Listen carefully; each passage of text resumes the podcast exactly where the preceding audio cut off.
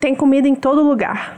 Tem comida em todo lugar e ela não precisa ser punk para ser comida. Comida é comida, alimento é alimento.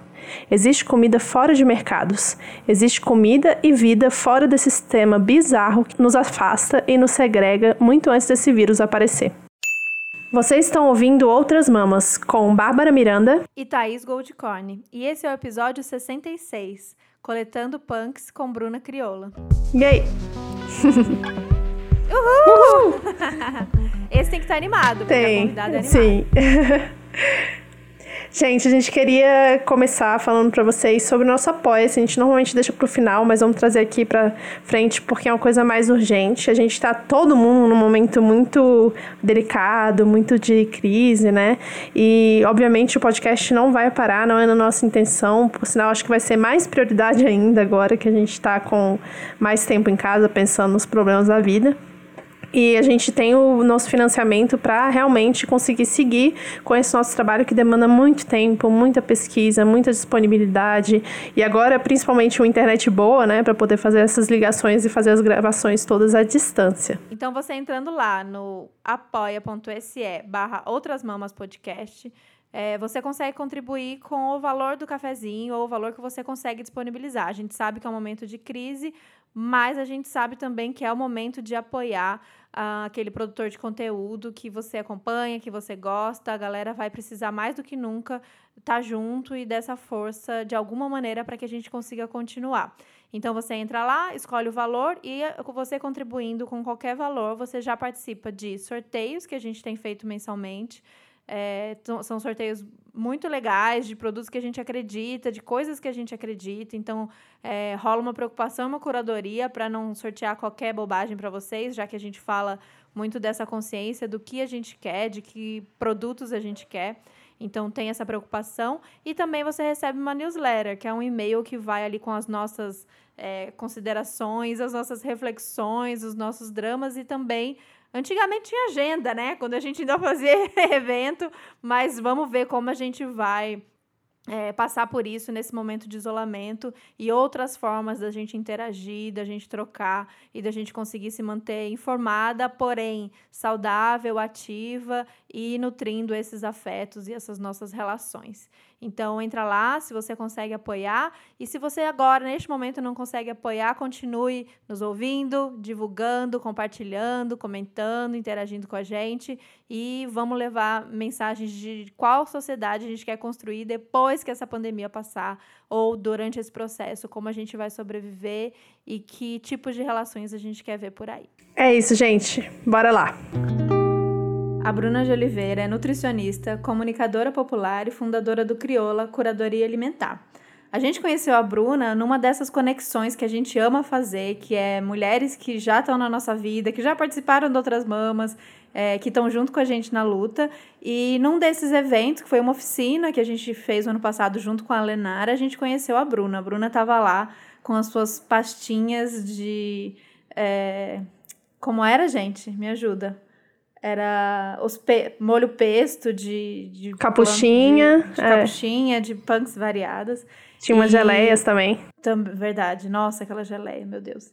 E, e, nessa a gente conheceu a Bruna e, e já se apaixonou. E a Lê já fez uma grande apresentação de que ela era a mulher que sabia, que dominava falar sobre punks aqui no Brasil. E desde então a gente conversa, acompanha o trabalho dela, que é muito legal. A gente vai sugerir para vocês 300 vezes durante esse episódio para acompanhar o trabalho da Bruna nas redes sociais.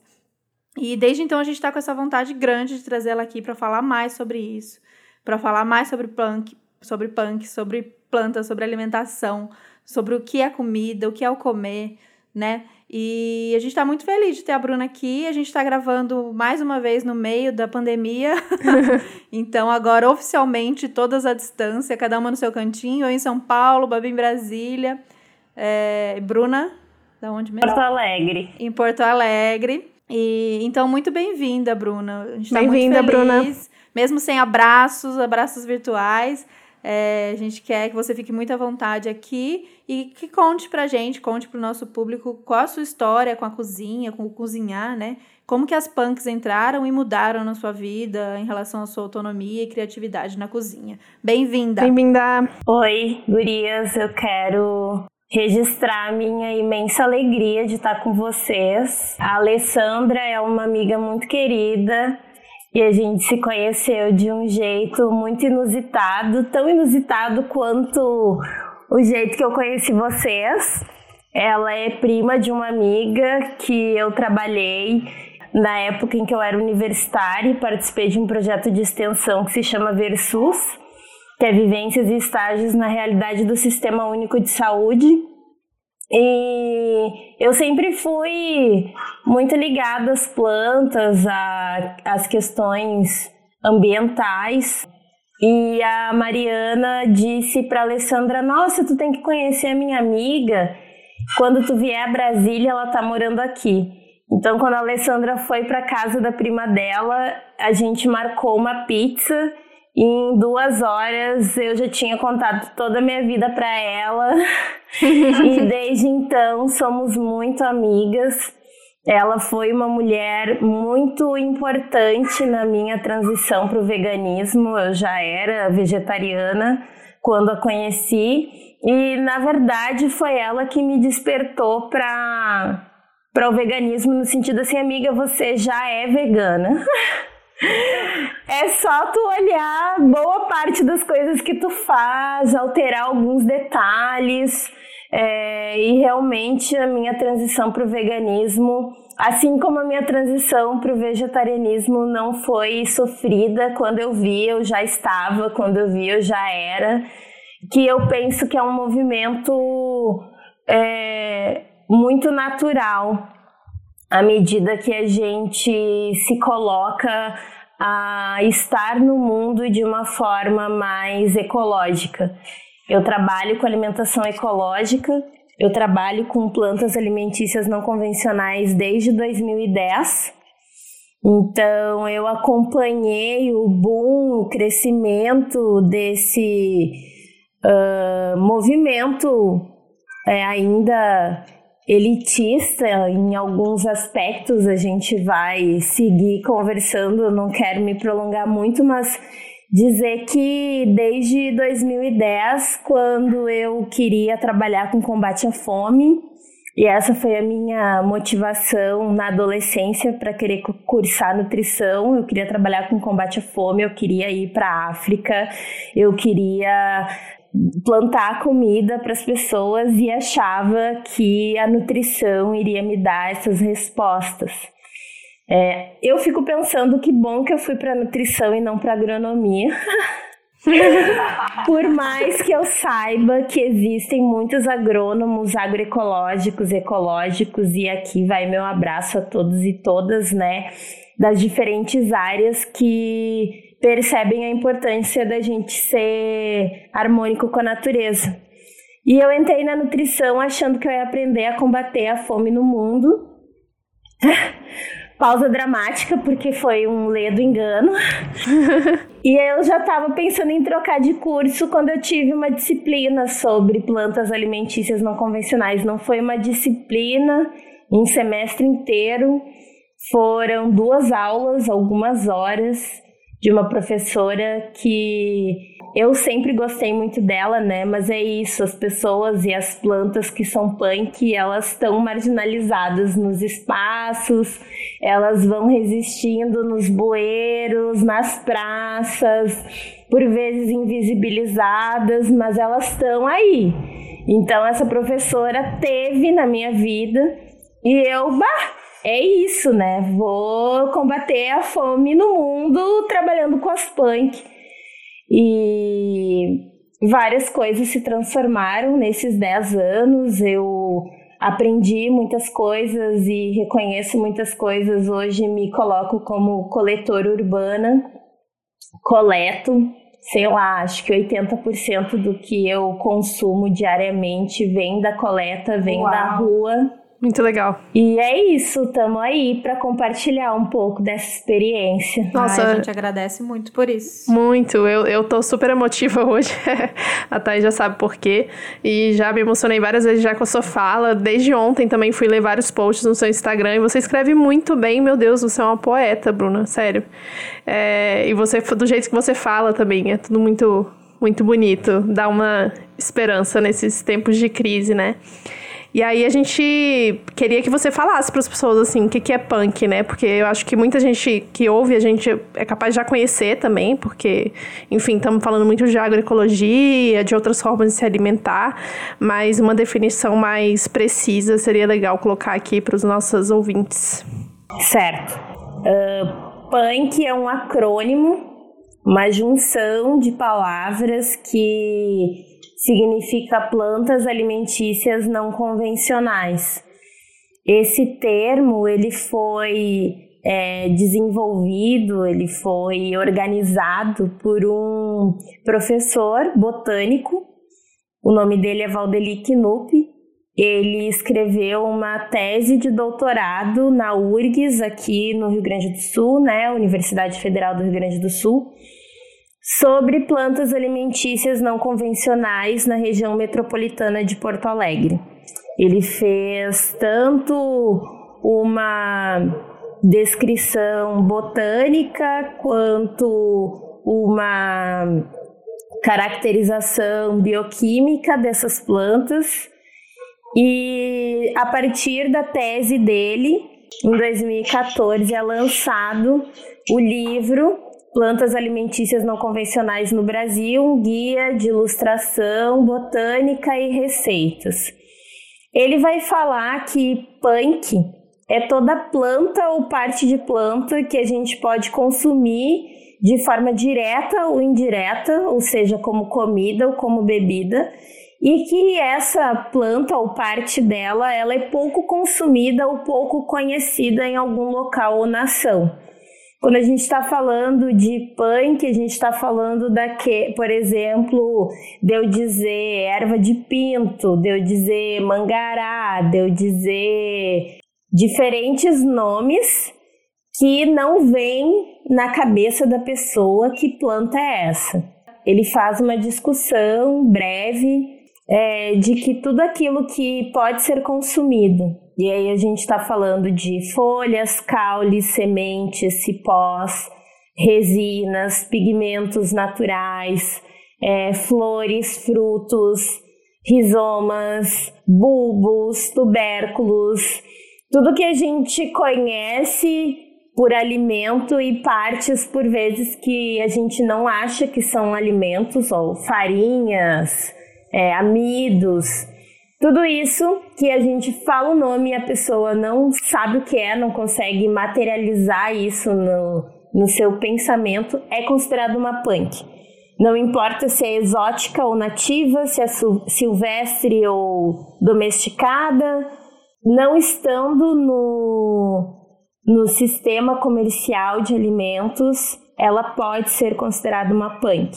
Essa, essa é a definição trazida pelo Knupp. Legal. A gente até separou aqui um guia prático das punks e a gente vai colocar no nosso blog para quem quiser ver, que está no site do Instituto Kairos. Ele é, eu acho que é mais curtinho, né, do que os livros que falam sobre isso, mas é bem legal. Sim, é importante, gente. Eu trago isso como uma reflexão importante, né? Plantas alimentícias não convencionais é um termo acadêmico.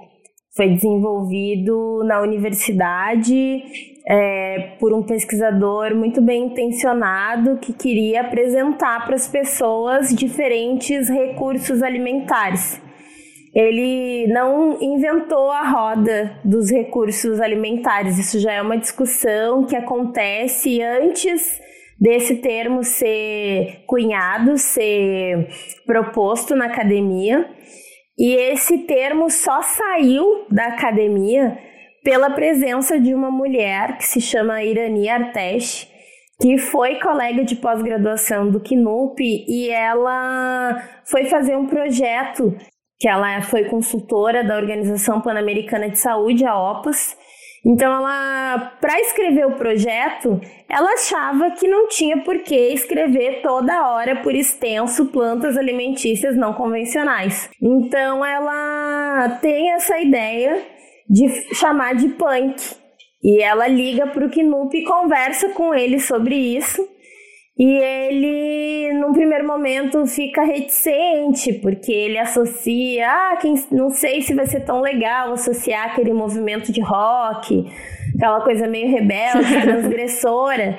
E a Irani coloca, não, mas é isso aí mesmo, é uma palavra curta, é uma palavra que pode ter vários sentidos, vários significados, e pode ser que pegue na boca do povo.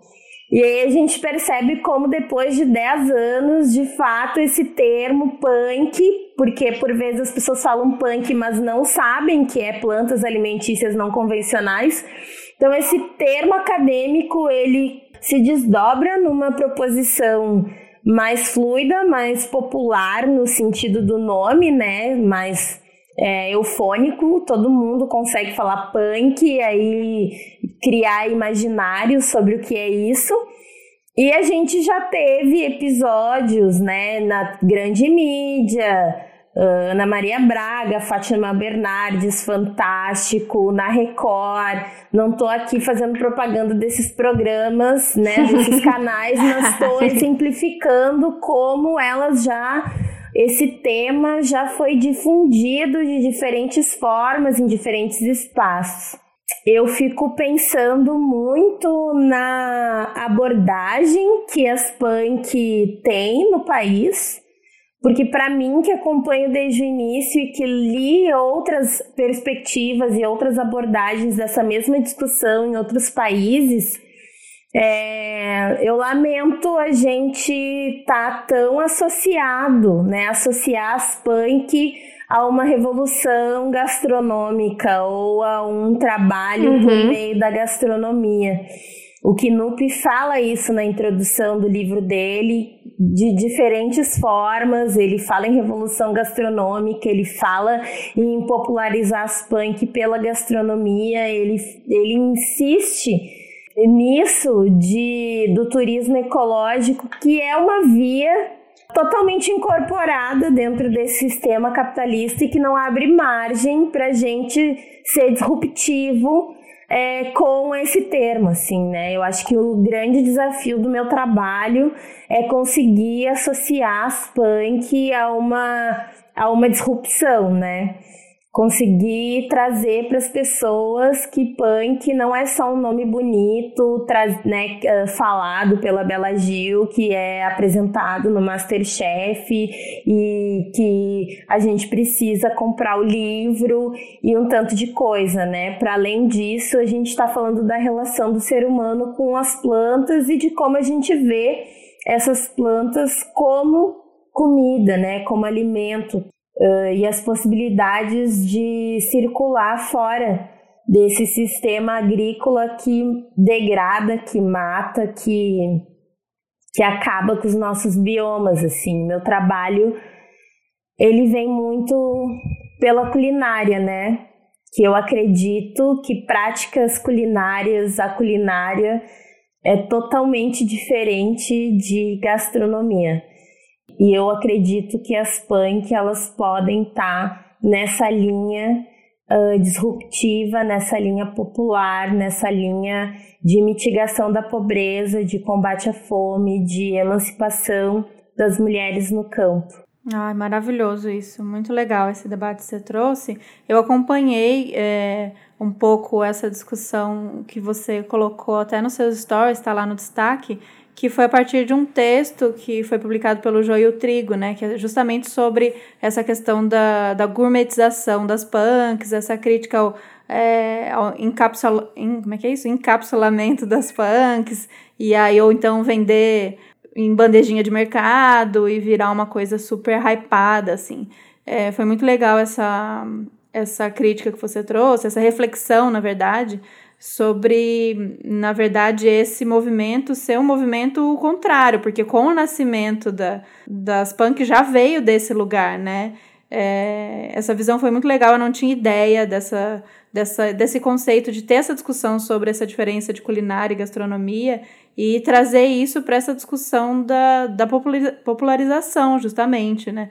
Existe esse movimento de é, cooptação do mercado, como para tudo, como para veganismo, que a gente já falou aqui, alimento saudável, todos esses movimentos, mais que de uma crítica de como ele já nasceu, né? Isso é muito legal, essa reflexão. E além, eu acho que permeia também a questão que a gente conversou muito com a Lê já, dessa coisa das hortas dentro de casa, né? Da gente ter essa autonomia, tudo, mas que aí vai para um outro esquema de tipo, ah, eu tenho esse super alimento aqui na minha casa, né? Tá, que a gente já conversou que você tem, por exemplo, Hora Pronobis no seu, no seu jardim, mas o ideal é que na sua horta em casa, no apartamento, mas que todo mundo soubesse onde tem, onde pegar e coletar, como a Bruna faz aí, uhum. sendo a parte, maior parte da alimentação dela de coleta, né? Sim. É, quando eu falo que eu coleto, logo que eu comecei a trabalhar com as punk, não tinha o livro, não tinha nada, né? Então as pessoas. Era tudo mato, literalmente. tipo aquela coisa que a gente fala, né? Quando eu cheguei era tudo mato.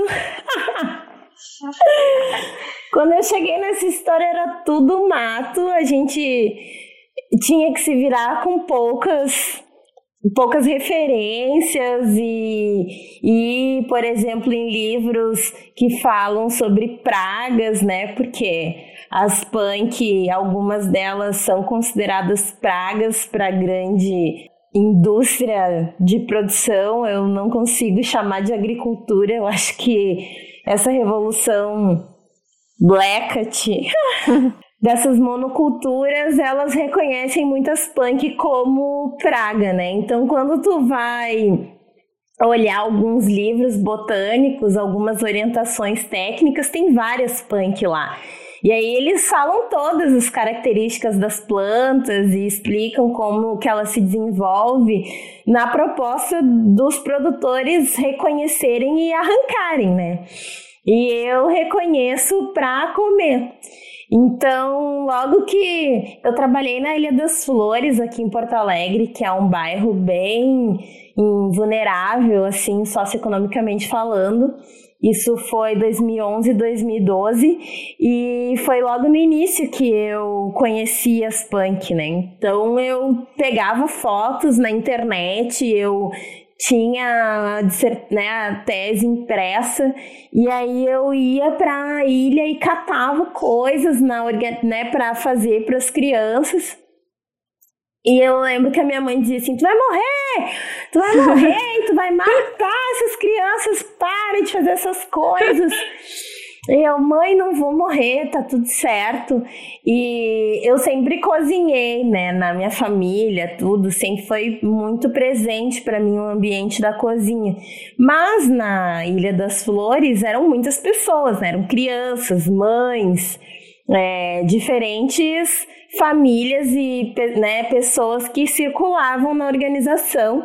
E eu nunca tinha cozinhado para tanta gente, sim, 30 pessoas. Então, às vezes dava certo, às vezes não dava. E, mas é isso, né? A gente vai aprendendo. Teve uma vez, eu gosto de contar história, gurias. A gente ama que ouvir, bom, que bom. Um, um dia que a gente coletou várias coisas e aí eu, eu pensei, vou fazer uma torta salgada. E aí eu fui pra cozinha fazer a tal da torta salgada e a torta batumou, ficou uma meleca horrível, assim. E eu, meu Deus, e agora as crianças já no refeitório, já com as mãozinhas lavadas, esperando tal. Aí eu levei a torta assim e falei: quem conhece Timão e Pumba? E todo mundo, eu, eu, eu, eu.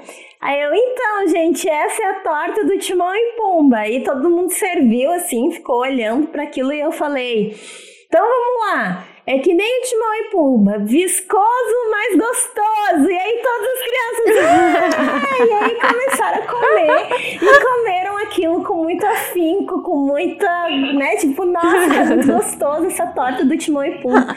Maravilhosa, amei. Vou fazer isso com meus bolos embatumados aqui.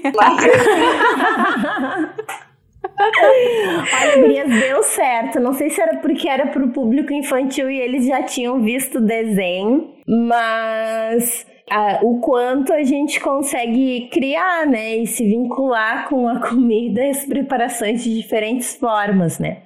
E para mim, assim, sempre foi muito significativo, né? Fiz várias amizades fazendo mudas e coletando e trocando com as pessoas. A gente fazia feiras da agrobiodiversidade na faculdade em que eu me formei. E, bom, essa questão da coleta, as pessoas me perguntam muito: ah, mas e o xixi e cocô dos gatos e cachorros e a poluição das cidades e ai, eu posso me intoxicar e enfim, essas questões mais sanitárias, né? E o que eu posso dizer é que a gente tem uma ilusão de que tudo que não está na rua é limpo. Eu convido as pessoas a irem visitar o estoque de um supermercado ou conhecerem a dinâmica de um centro de abastecimento. Aqui em Porto Alegre a gente chama de SEASA, tem outras siglas, né? No DF também é SEASA, mas em São Paulo eu acho que é outra sigla. É SEASA também, é o SEASA e o SEAGESP, né? Isso. Ou um estoque de um restaurante, enfim. Não estou dizendo que os restaurantes são sujos, não. Estou, eu estou dizendo assim que a gente precisa tirar da gente essa impressão sanitária que a Anvisa, que tantas organizações e a indústria mesmo coloca para que a gente se afaste. Porque aí quando tu vê uma comida na rua, tu não vai coletar, né? Quando tu vê uma hora pronobis na rua, quando tu vê uma serralha, quando tu vê um dente de leão, e ok, que, que tanta contaminação tem para além do intensivo uso de agrotóxicos que, que são colocados na produção, porque sim, a gente não tem um dado mais recente, né, mas o último dado que a gente tem é que o brasileiro consome uma média de 8 litros de agrotóxico por ano, né? em tudo, né? Desde o algodão, do cotonete, do absorvente, até as comidas, até os tecidos. A gente está mergulhado numa sociedade que nos adoece e aí a gente está com medo é, que as plantas. Às vezes a gente pode coletar essa planta não necessariamente para comer num primeiro momento. A gente pode fazer uma muda dela e a planta seguinte não vai ter os mesmos compostos tóxicos que a original, né, que a matriz que a gente plantou, possivelmente tenha. Eu coleto há 10 anos, eu me formei em 2015 e de 2015 a 2016 eu queria estudar para passar no mestrado, não queria trabalhar, e aí eu pensei, eu não quero vender minha força de trabalho por 40 horas, um preço, um salário de droga, eu nunca vou conseguir tempo para estudar para passar no mestrado. Eu pirei assim, logo que eu me formei, né? A minha mãe dizendo vai trabalhar, vai trabalhar, vai trabalhar. E eu dizendo, eu não quero, eu não quero ser explorada. ah, meu Deus, eu não quero ser explorada. E eu coletava muito, assim. Eu tenho amigas que eu convidava para jantar aqui em casa, elas diziam, tá, mas a gente leva comida. Que a gente não aguenta mais comer teus matos. Porque eu coletava, coletava tudo, assim. Eu tinha um salário de iniciação científica, que eu aluguei um quarto aqui da minha casa para uma amiga, e aí eu tinha 300 reais, e era como eu vivia. Na época eu não era vegana, então eu comprava leite, ovos, farinha, e todo o restante eu era coleta. Então era muita torta de legumes, né? Muita torta salgada, muita panqueca, muito bolo, muita pizza, muito pastel recheado. Eu quero muito, eu tenho esse desejo há muito tempo de fazer vídeos é, mostrando que as pessoas podem fazer com um quilo de farinha, água e punk. E coleta. Ai, faz por legal, favor, por favor. Por favor. A gente faz. vai te encher paciência até isso.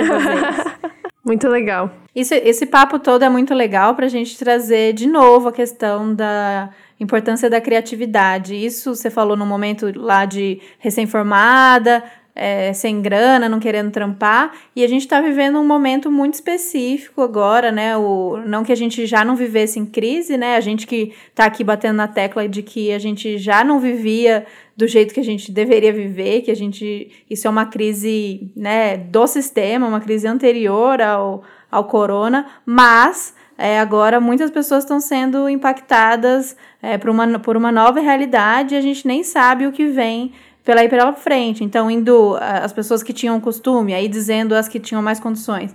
Cada vontadezinha de comer alguma coisa, já desci e comprava alguma coisa na padaria, na lanchonete, no mercado. Sim. E eu tô vendo, a gente, que é, principalmente as veganas, já cozinham, se viram muito em casa, né? A galera meio surtando, assim, eu não sei o que fazer, eu não tenho ideia, porque eu comprei alguma coisa na semana, eu só tenho isso e eu não sei o que fazer. Aí do, das duas, uma, né? Dessas pessoas com condições. Eu tô falando de papos entre amigos, nos grupos e tal. Ou vira um iFood, pede o iFood, vira isso. Ou a pessoa surta e fica desesperada, não sei o que fazer, meu Deus e tal. Então, acho que é um momento de exercitar ali, tanto pela crise financeira que vai chegar, que já existia, mas que vai chegar mais forte, para quem já estava fudido, ela vai vir ainda mais forte, tanto para essa crise de criatividade mesmo, crise do pensar o comer né? A gente está tão condicionado a comer as mesmas coisas sempre, a rotina de quem trabalha fora, comendo quilo, e aí chega em casa come um pão com, Requeijão. sei lá, peito de peru, queijo, sei lá o quê. E aí deu um, deu um bug na cabeça das pessoas, assim, tipo, e agora? O que que eu como? Então, acho que esse papo que você já é um trabalho que você faz há muitos anos, e um trabalho que a gente tenta fazer aqui, quando a gente traz pessoas que falam sobre autonomia, sobre criatividade, sobre aproveitamento total de alimentos, é, eu acho que é um momento de mais pessoas ouvirem, né, o que a gente vem falando. A gente vai precisar exercitar essa criatividade, né? Sim, a gente terceirizou muitos processos vitais no nosso cotidiano e alimentação é é um deles, né? Um desses processos.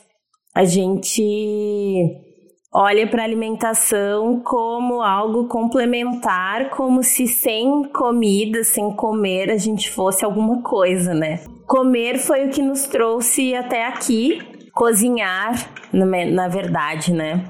Cozinhar foi o que nos trouxe até aqui e aí eu trago Sapiens para nossa conversa, eu trago o documentário do Cookit do Michael Pollan e tem também um tem um estudo de uma neurocientista, se eu não me engano, ela é brasileira e ela é do Rio de Janeiro. Eu não me lembro o nome dela, infelizmente.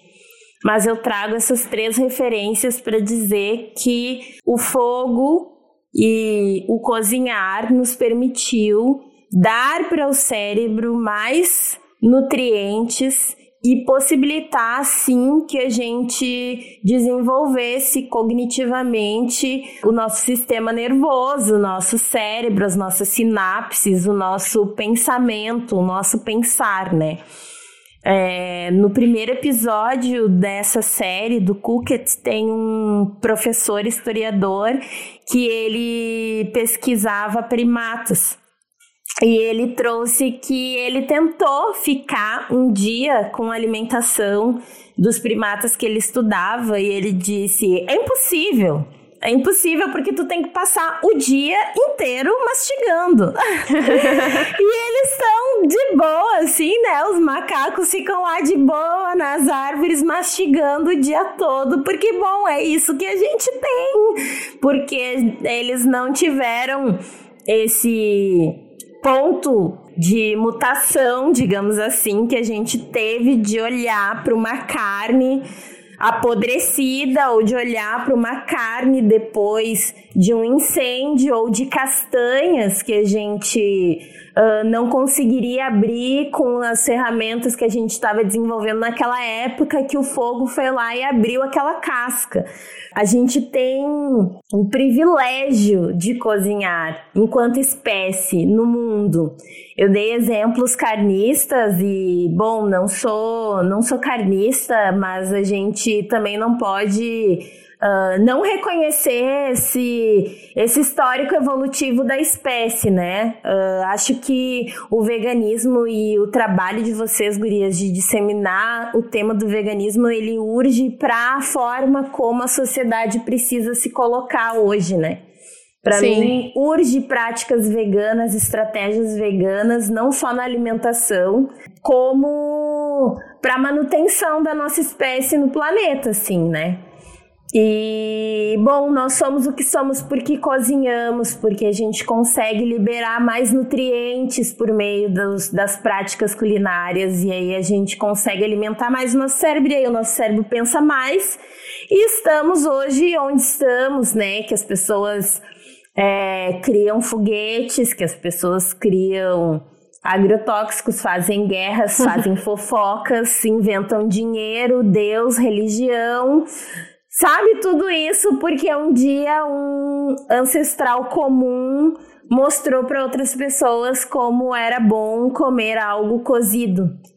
E fisiologicamente os impactos disso é, são positivos do ponto de vista evolutivo, mas refletir como isso está agora acabando com a nossa possibilidade de manutenção de vida no planeta, né? E a criatividade do cozinhar, ele tá muito no tempo de convivência que a gente destina para isso. Não só quando a gente está falando de relação de coletar plantas, né? Mas da prática de comprar essa comida, de fazer marmitas, de, de colocar alimentação num lugar de importância, porque ela é importante ela não te nutre só fisiologicamente, mantém as tuas práticas para te trabalhar e produzir conteúdo e viver com os amigos, mas ela também é memória, ela também é história, ela também é um acúmulo de saberes de povos e comunidades tradicionais, originários, né? Quem desenvolveu a primeira lasanha, primeira massa, primeira farinha de trigo? Quem foram os povos que desenvolveram as diferentes preparações com milho que a gente tem, diferentes preparações com mandioca que a gente tem, e aí a gente se restringe ao que as redes de supermercado nos dão ou ao que os programas de culinária nos mostram na televisão. E eu aprendi a cozinhar com a minha mãe, olhando a minha mãe fazendo as coisas, ou estando junto com a minha avó é, na cozinha e cozinhando para os meus amigos e cozinhando para as crianças nos espaços onde eu trabalhava. A gente desenvolve a prática de cozinhar cozinhando. Mesmo que dê errado, mesmo que não fique gostoso, mesmo que a gente salgue, mesmo que a gente esqueça do sal, a gente vai aprender a usar os temperos e com o que que eles combinam se a gente se colocar é, junto nesse processo. Não é, ah, vou pesquisar no Google como faz uma coisa instrumentalizada, sabe? Que tu vai só só vai olhar aquela educação bem bancária, né? Eu não sei como fazer uma. Eu não sei como fazer cogumelo. Daí eu vou lá e vou olhar no YouTube uma receita, e daí eu sei fazer aquela receita. Mas eu não me aventuro a desbravar as possibilidades, as capacidades do gustativas do cogumelo. E se ele isse lá no, no vídeo, o cara usou orégano e, bom, eu tenho um manjericão em casa. Ah, não, eu vou lá na venda comprar o saquinho de orégano porque na receita tinha orégano. Não! Usa manjerona que tá na tua casa, sabe? Aprende com os sabores, com os cheiros. Uh, hoje em dia, eu, assim, mas é que eu cozinho muito, né? Eu cozinho todos os dias, todas as minhas refeições, e isso mesmo quando eu trabalhava em Brasília, que eu trabalhava 40 horas e eu também tinha aula do mestrado e era absurdo, era uma relação de tempo bem problemática. Uh, e eu não valido isso, mas eu colocava a alimentação num patamar de importância que, sim, entre assistir Netflix e fazer minhas marmitas, eu ia fazer as minhas marmitas. Enfim, as minhas escolhas estão em, em centrar na centralidade do comer e o pensar essa comida, né? Uh, isso para mim é muito caro. E isso permite que, por exemplo, quando a gente tinha a crise dos caminhoneiros, as pessoas estavam desesperadas e o combustível lá nas alturas. E eu pegava minha cestinha e ia até a horta comunitária que eu fazia parte e fazia minha feira, sabe? É, agora, com a questão do corona e, e o isolamento social e sair apenas em momentos é, para cumprir tarefas essenciais, e as pessoas consideram que ir no mercado é uma atividade essencial. Para mim, ir na praça e coletar os meus matinhos é essencial. Eu postei uma foto na semana passada de uma coleta que eu fiz e eu recebi uma mensagem de uma amiga: "Sua louca, você tá saindo para coletar e o isolamento e não sei o que e lá lá lá". E eu sei que Fábio, te amo. Não tô reclamando de você no podcast. eu sei que ela se preocupa comigo, eu sei que ela me ama, eu também amo ela. Ela, ela me escreveu, né, com um senso de preocupação e cuidado. Mas do mesmo jeito que as pessoas saem para ir no supermercado, eu saio para fazer minha coleta. E eu coleto de tudo, trazendo essa discussão um pouco mais uh, prática, assim, né? Porque como eu gosto de uma teoria e gosto de um debate, às vezes eu fico muito elocubrando no mundo das ideias e as pessoas estão estão querendo coisas mais palpáveis, né? O mamão verde é um exemplo de punk. Pessoas consomem normalmente ele uh, maduro, mas a gente pode consumir ele verde como legume. E se tu cozinhar, ele tem uma textura uh, bem entre um chuchu e uma batata. É, ele pode, e aí a gente pode pegar esse mamão, quantos mamoeiros tem em vários terrenos baldios, não tem como o cachorro fazer xixi lá em cima, o cachorro e o gato não vão escalar para fazer xixi no mamão. então, mamão é uma fruta que é seguro da gente coletar para as pessoas que têm medo dessas possíveis contaminações. É, a gente pode fazer doce com mamão. Se você vê um mamoeiro que já não tá dando mamão há muito tempo, corte o caule dele que você pode ralar para fazer doce também. Ah, é? Sim. O, o cerne do, do mamoeiro, né, do caule, ele pode ser usado no como coco ralado, assim. Não tem gosto de coco, mas é o aspecto é muito parecido, né, físico, olhando assim as características visuais. O mangará ou Coração de Bananeira, talvez seja um pouco mais famoso, muitas pessoas falam nele. É uma estrutura da bananeira que é a inflorescência do cacho, então o cacho de bananas um dia foi um grande mangará. E as flores que se cresceram e se desenvolveram como bananas, chega uma hora que ele não produz mais bananas e fica aquele uh, que tem gente que chama de umbigo, né? Que é aquela estrutura roxa também pode ser consumida. O caule da, da bananeira, o, é, o palmito da bananeira pode ser consumido também. A bananeira ela só vai dar um cacho de banana na vida. Então, a gente pode consumir depois, quando a gente fizer o manejo das nossas bananeiras, a gente vai lá e vai pegar o miolinho mais macio e pode consumir como um palmito broto de taquara, broto de bambu, uh, ingá, que é uma frutinha que pelo menos aqui no sul tá no fim da no fim da safra dele, mas tem muito ingá aqui perto de casa, então ingá. Eu já encontrei pera, pereira uh, em dois lugares aqui da cidade, uh, figos, mini figos, frutas no geral, laranja, limão, abóbora é, que a gente pode consumir as folhas, pode consumir as flores, pode consumir o broto, que é conhecido como cambuquira, é, hibisco de jardim, que é aquela flor vermelha, amarela, laranja. A gente pode uhum. consumir as flores, pode consumir as folhas, folha de amoreira. Deixa eu ver, o que, que mais?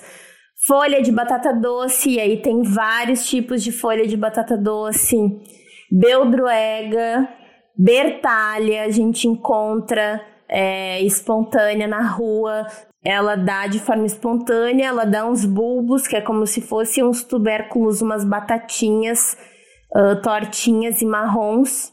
E a gente pode consumir esses bulbos, as folhas. Bagurias, assim. É muita coisa. Meu Deus, a enciclopédia. enciclopédia. Você tem que sair comigo depois que passar essa, esse isolamento. Com certeza. Nosso sonho, essa oficina. Uhum. Imagina a gente andando pela cidade. Gente, que saudade, andando pela cidade, vendo as coisas. Porque eu já imagino agora, quem tá ouvindo a gente, que eu conheço, conheço, conheço nosso povo. Já tá assim, ah, mas eu não sei, como é que eu faço? Eu não sei reconhecer. Eu vou andar por aí, eu não sei o que que é o que, eu não sei o que que pode, o que que não pode. Que vem muito desse lugar que você já falou, da terceirização, do medo, né? Do, do, do achar que não conhece, ponto. E aí acaba aí.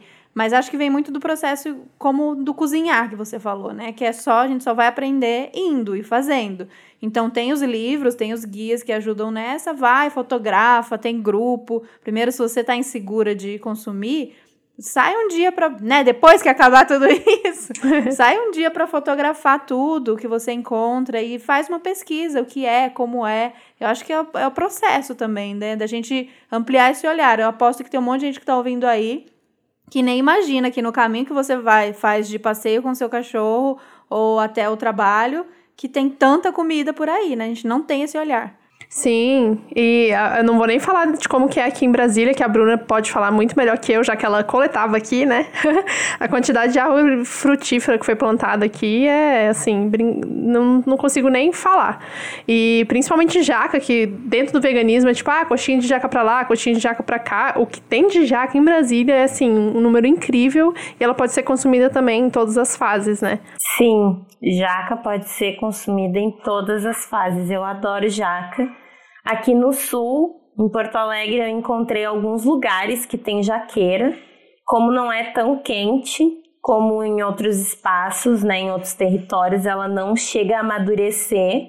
A gente pode usar a jaca, a gente pode usar Ora Pronobis, né, que é muito eu talvez nem considere mais uma punk, porque a galera é enlouquecida pela Hora Pronobis. Aroeira ou pimenta rosa, os frutos da aroeira, sementes da aroeira são pimenta rosa. E o lugar mais barato que eu encontrei para comprar foi aí na zona cerealista. E eu paguei 62 reais o quilo.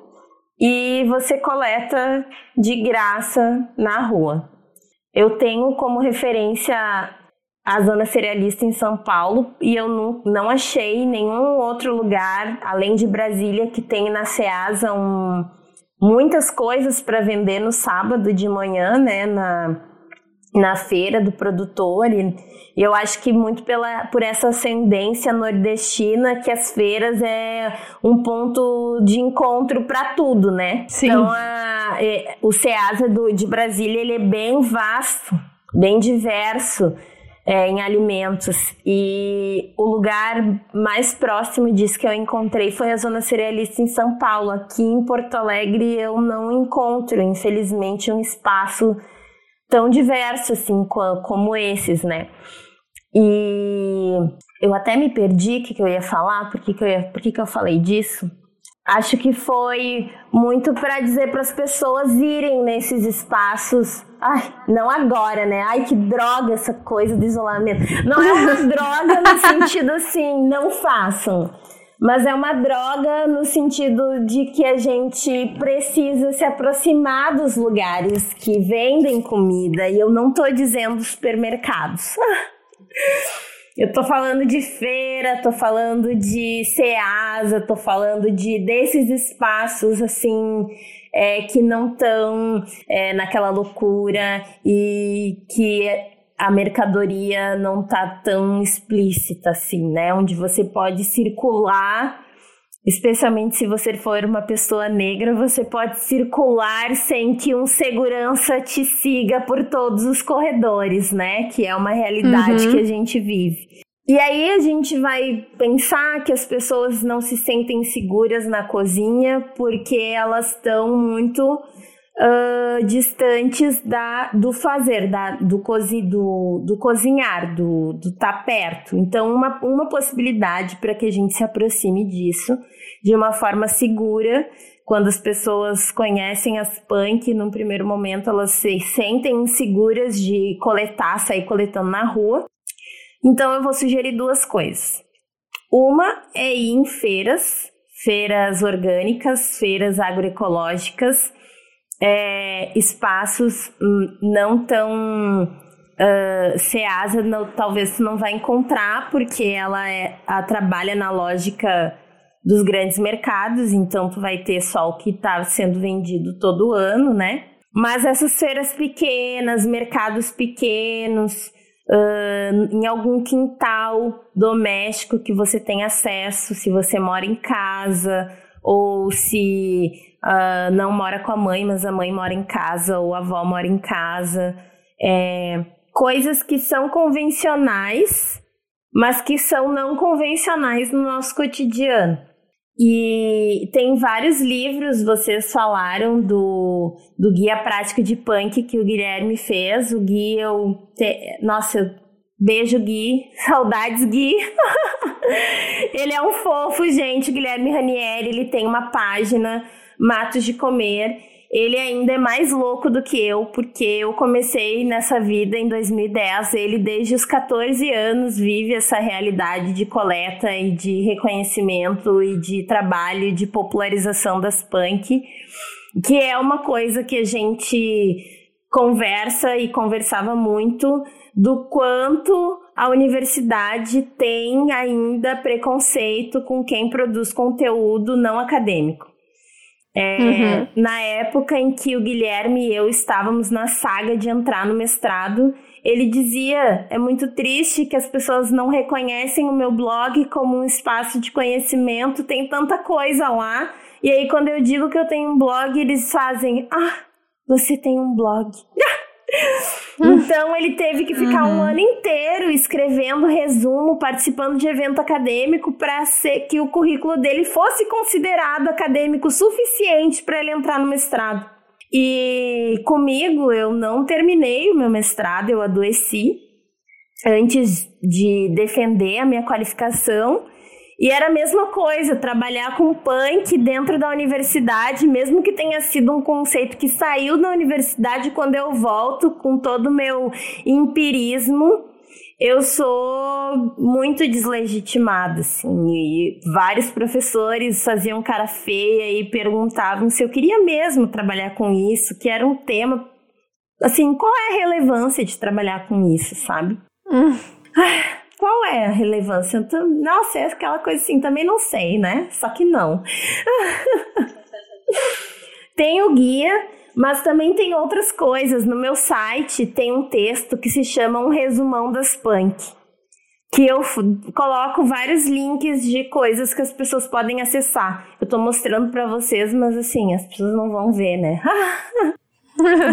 a gente mostra, a gente, a gente mostra é. tudo depois no, no blog, no Medium e no Instagram também. Tá, daí tem um livro, um livreto de receitas que é da Emater, do governo de Minas, que é hortaliças não convencionais, que é o termo que a Embrapa utiliza para trabalhar com essas plantas. São duas cartilhas que estão disponíveis online. Uma é, é hortaliças não convencionais, saberes e sabores, e o outro hortaliças não convencionais. A Embrapa Hortaliças também tem uh, outra que está disponível que é da tradição à mesa, e tem um guia de produção que também está disponível online. Tem um outro trabalho que foi feito pelo em Alto Paraíso, e pela Universidade de Brasília, que é Alimento, Tradição e Sustentabilidade, o uso de plantas alimentícias não convencionais na Chapada dos Veadeiros, que foram entrevistadas mulheres, né? E aí eles apresentam as histórias, as receitas dessas mulheres com essas plantas. E é bem lindo, assim. Muito legal. No seu, no seu site você tem bastante referência desse material também? Tenho, tenho bastante referência desse material.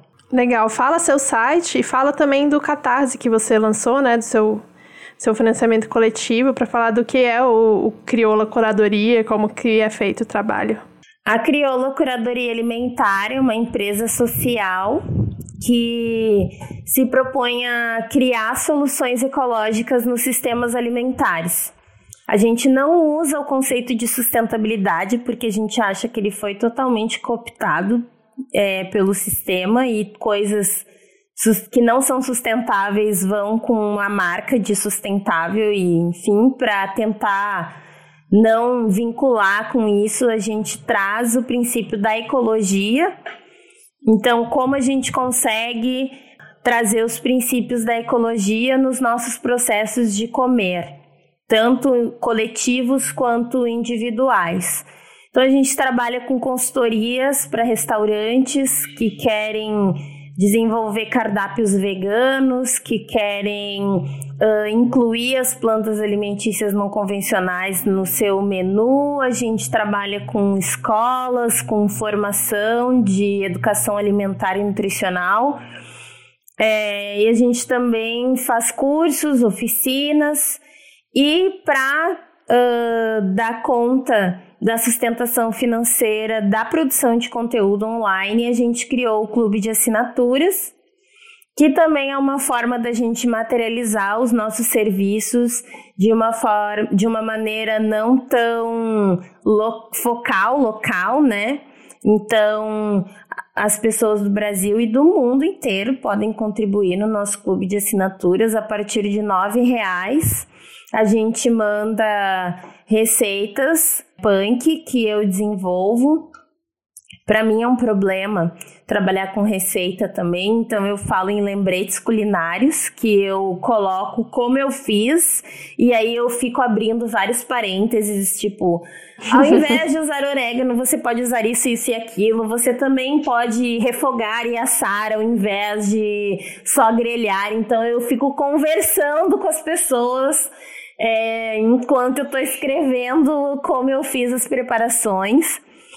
É, a gente, a partir de nove reais, depois tem vários outros valores que as pessoas têm diferentes recompensas, como desconto nos cursos, é, recebimento de produtos que eu desenvolvo. A gente tem uma linha de produtos ecológicos que é o Nobis, que vem da hora pro Nobis e também do Nobis, que no latim é nós.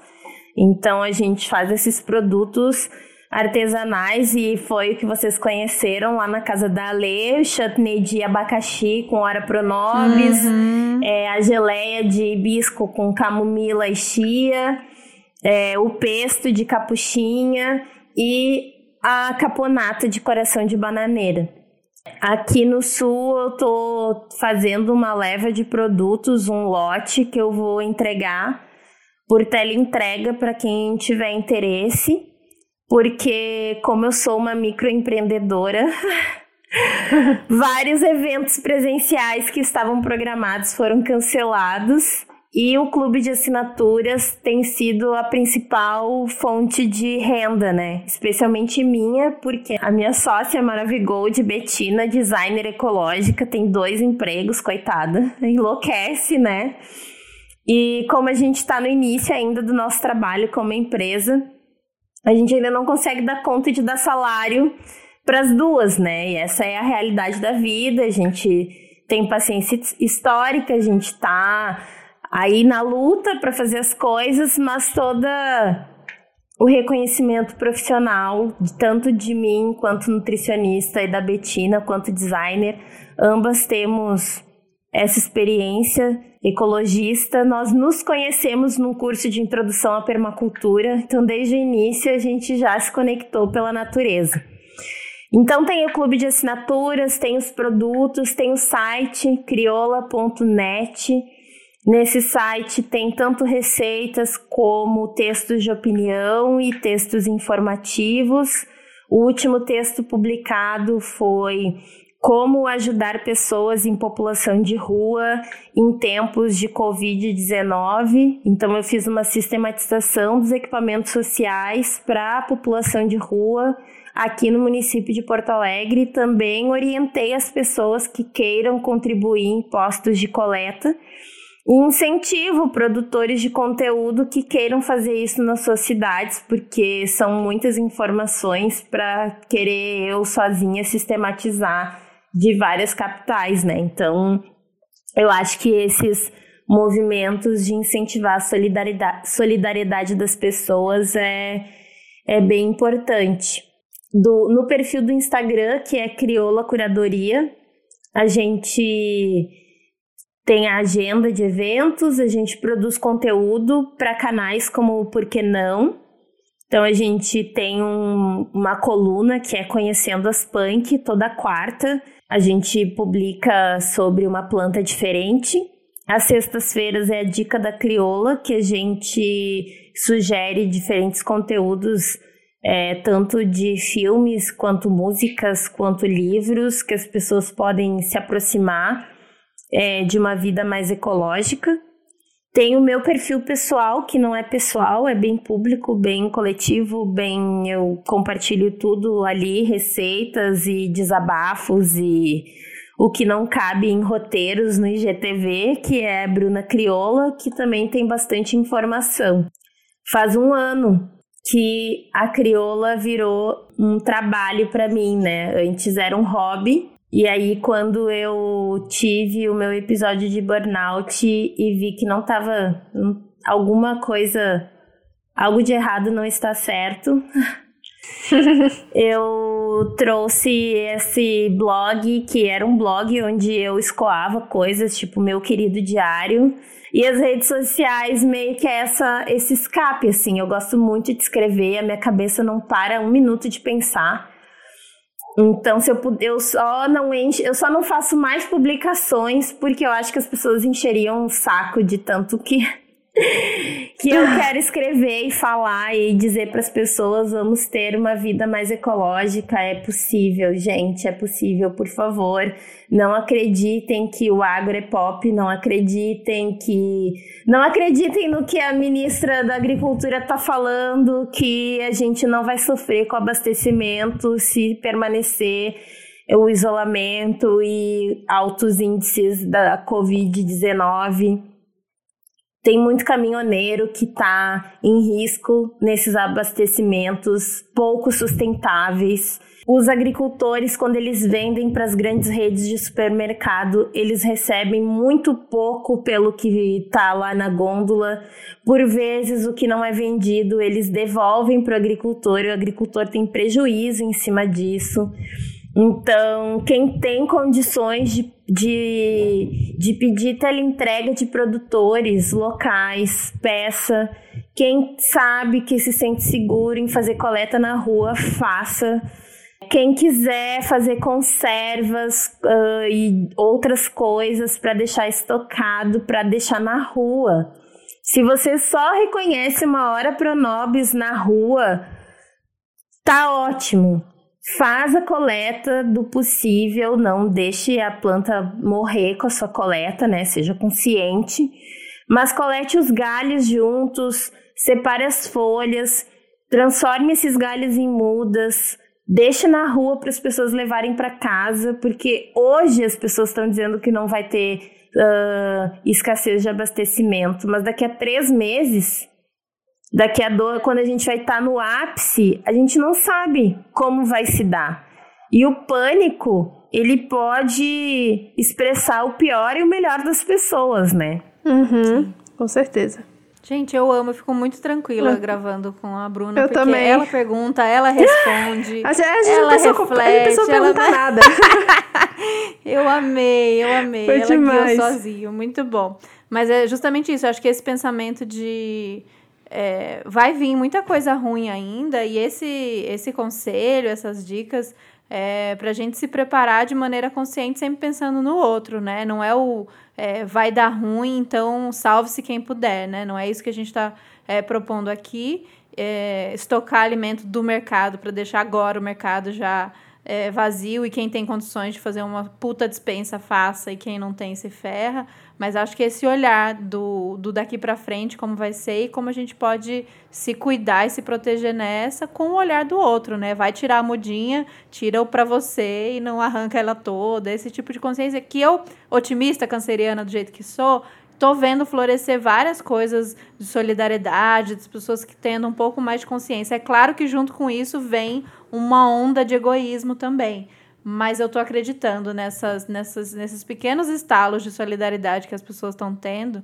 Agora, uma coisa que eu estou pensando aqui, que seria massa da gente fazer, é, as pessoas que já fazem, por exemplo, quem, já, tá, quem ainda está fazendo passeio com cachorro ou na sua ida até o mercado, mesmo que esteja bem reduzido, já fazer o exercício desse olhar, né? Uhum. Acho que isso a uhum. gente dá pra gente propor. A gente queria propor que vocês fossem pro Ceasa, que fossem para as feiras, por enquanto não dá, mas durante o passeio do cachorro já olha em volta. Acho que é um bom exercício da gente propor agora. E aí eu tô pirando aqui que seria muito massa a gente fazer alguma coisa visual. O que, que vocês acham da gente tentar?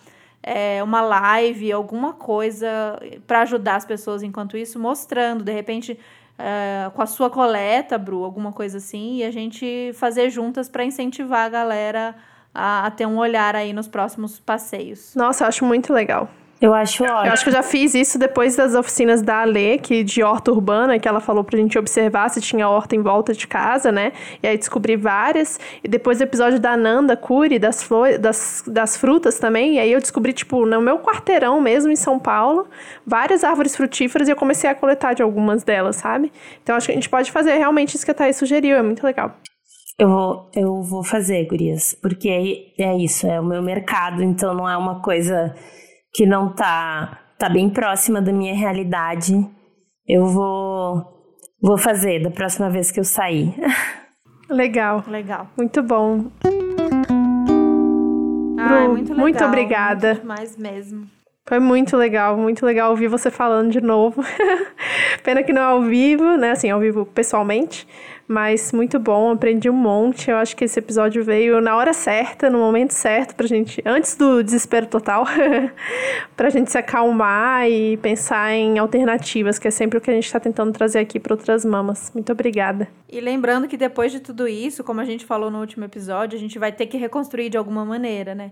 Que jeito Sim. a gente quer se relacionar, que jeito a gente quer pensar nossa alimentação, que, que jeito a gente quer pensar essa, essa grande troca que a gente faz, o jeito que a gente se cuida, que não vai ser igual, não vai ter jeito da gente continuar igual a gente estava. Então, essa já é uma maneira da gente pensar e prefigurar o jeito que a gente quer, como a gente vai reconstruir. É, Bruna, você quer falar mais alguma coisa? Faltou a gente falar alguma coisa específica? Quer fazer um chamado para o pessoal? Primeiro, eu quero agradecer, Gurias. Sou muito grata por estar participando. Eu admiro o trabalho de vocês, eu admiro as pessoas que vocês entrevistam. Eu me sinto imensamente honrada de estar junto de tantos outros podcasts com tantas outras mulheres incríveis e fodas que eu admiro e acompanho e vocês estão aí, né? Como essas mulheres que me fazem respirar, me fazem me sentir menos louca, me fazem me sentir menos sozinha. Por vocês eu conheci a Juliana Gomes, que foi incrível. Ela me ajudou imensamente, tem me ajudado ainda o curso Comida é Política que a gente fez aqui em Porto Alegre foi um sucesso, foram dois dias e foram vocês duas que fizeram essa ponte. Então eu sou muito grata porque o meu trabalho ele depende do coletivo, ele depende dessa rede que eu acredito e vocês falam em pré-figuração. Tem o vídeo né, da Rita com a Sabrina falando de pré-figuração da sociedade que a gente quer também são pessoas que eu admiro muito. Eu quero só compartilhar com vocês algumas datas é, que são importantes e dentro do tema que a gente está tendo desse episódio. Dia 2 de abril, eu vou fazer uma live, que o nome da live é Convida. E aí, brincando um pouco, a crioula convida para live que é vida ao vivo para falar das punk em tempo de Covid. Legal. E no dia 6 de abril a gente vai eu vou fazer um curso online, que é o mesmo curso que eu faço presencial, só que não presencial. Vai ter um valor de inscrição menor, porque as pessoas não vão ter a parte boa da degustação. E também os cursos é como eu gero renda, né, pro meu trabalho. Então, a gente vai fazer tanto essa live no dia 2, que vai ser acesso livre para todo mundo, e esse curso que daí eu vou abordar de forma mais teórica e, e apresentar aplicabilidades é, culinárias, econômicas e ambientais das, das punk. Eu agradeço mais uma vez. Eu quero dizer para vocês que vocês me nutrem muito e incentivar as pessoas a pesquisar sobre as punk, ter essa buscar essa disrupção que que está para além das redes de supermercado. A gente não precisa ser refém do supermercado, a gente não precisa ser refém é, desse agronegócio a gente tenha que ser parceiro, ombro a ombro, dos produtores e produtoras familiares, incentivar a agricultura familiar e se emancipar. E para mim, a coleta e as punk são essas estratégias de emancipação e da Revolução Gentil, porque o meu ascendente é em câncer, o meu Vênus, ah. é, o meu Vênus é em peixes, então apesar de eu ser essa aquariana que tenho mil ideias e que falo demais, eu tenho muita água em mim e muito amor, e eu quero que as pessoas façam prefigurações amorosas e afetivas dos nossos vínculos, especialmente o nosso vínculo com o alimento. Muito obrigada. Ai, obrigada a você. Maravilhosa. Nossa, é por isso que uma aqui. se conectou com uma canceriana e com uma pisciana, pronto, só amor aqui. que lindo, que lindo. Tá vendo, muito gente? Lindo, Os afetos obrigada, em Bruna. tempos de isolamento, ele existe. hum. Delícia, obrigada demais. Obrigada. A gente está muito feliz, muito feliz mesmo. Que delícia. Eu queria que todo mundo estivesse vendo essas nossas carinhas agora, esse sorriso. Vou dar até um print para mostrar pro pessoal depois. muito obrigada, foi muito gostoso e muito aprendizado. Gente, tem muito conteúdo é, no Instagram, no site. Eu acho bom que vocês acompanhem, porque, como a Babi disse, é gostoso demais. Assim como é gostoso ouvir a Bruna falando, é muito gostoso de ler é uma, uma poeta mesmo. E eu sabia que tinha um, um, uma água aí, tinha que ter uma pisciana nesse lugar.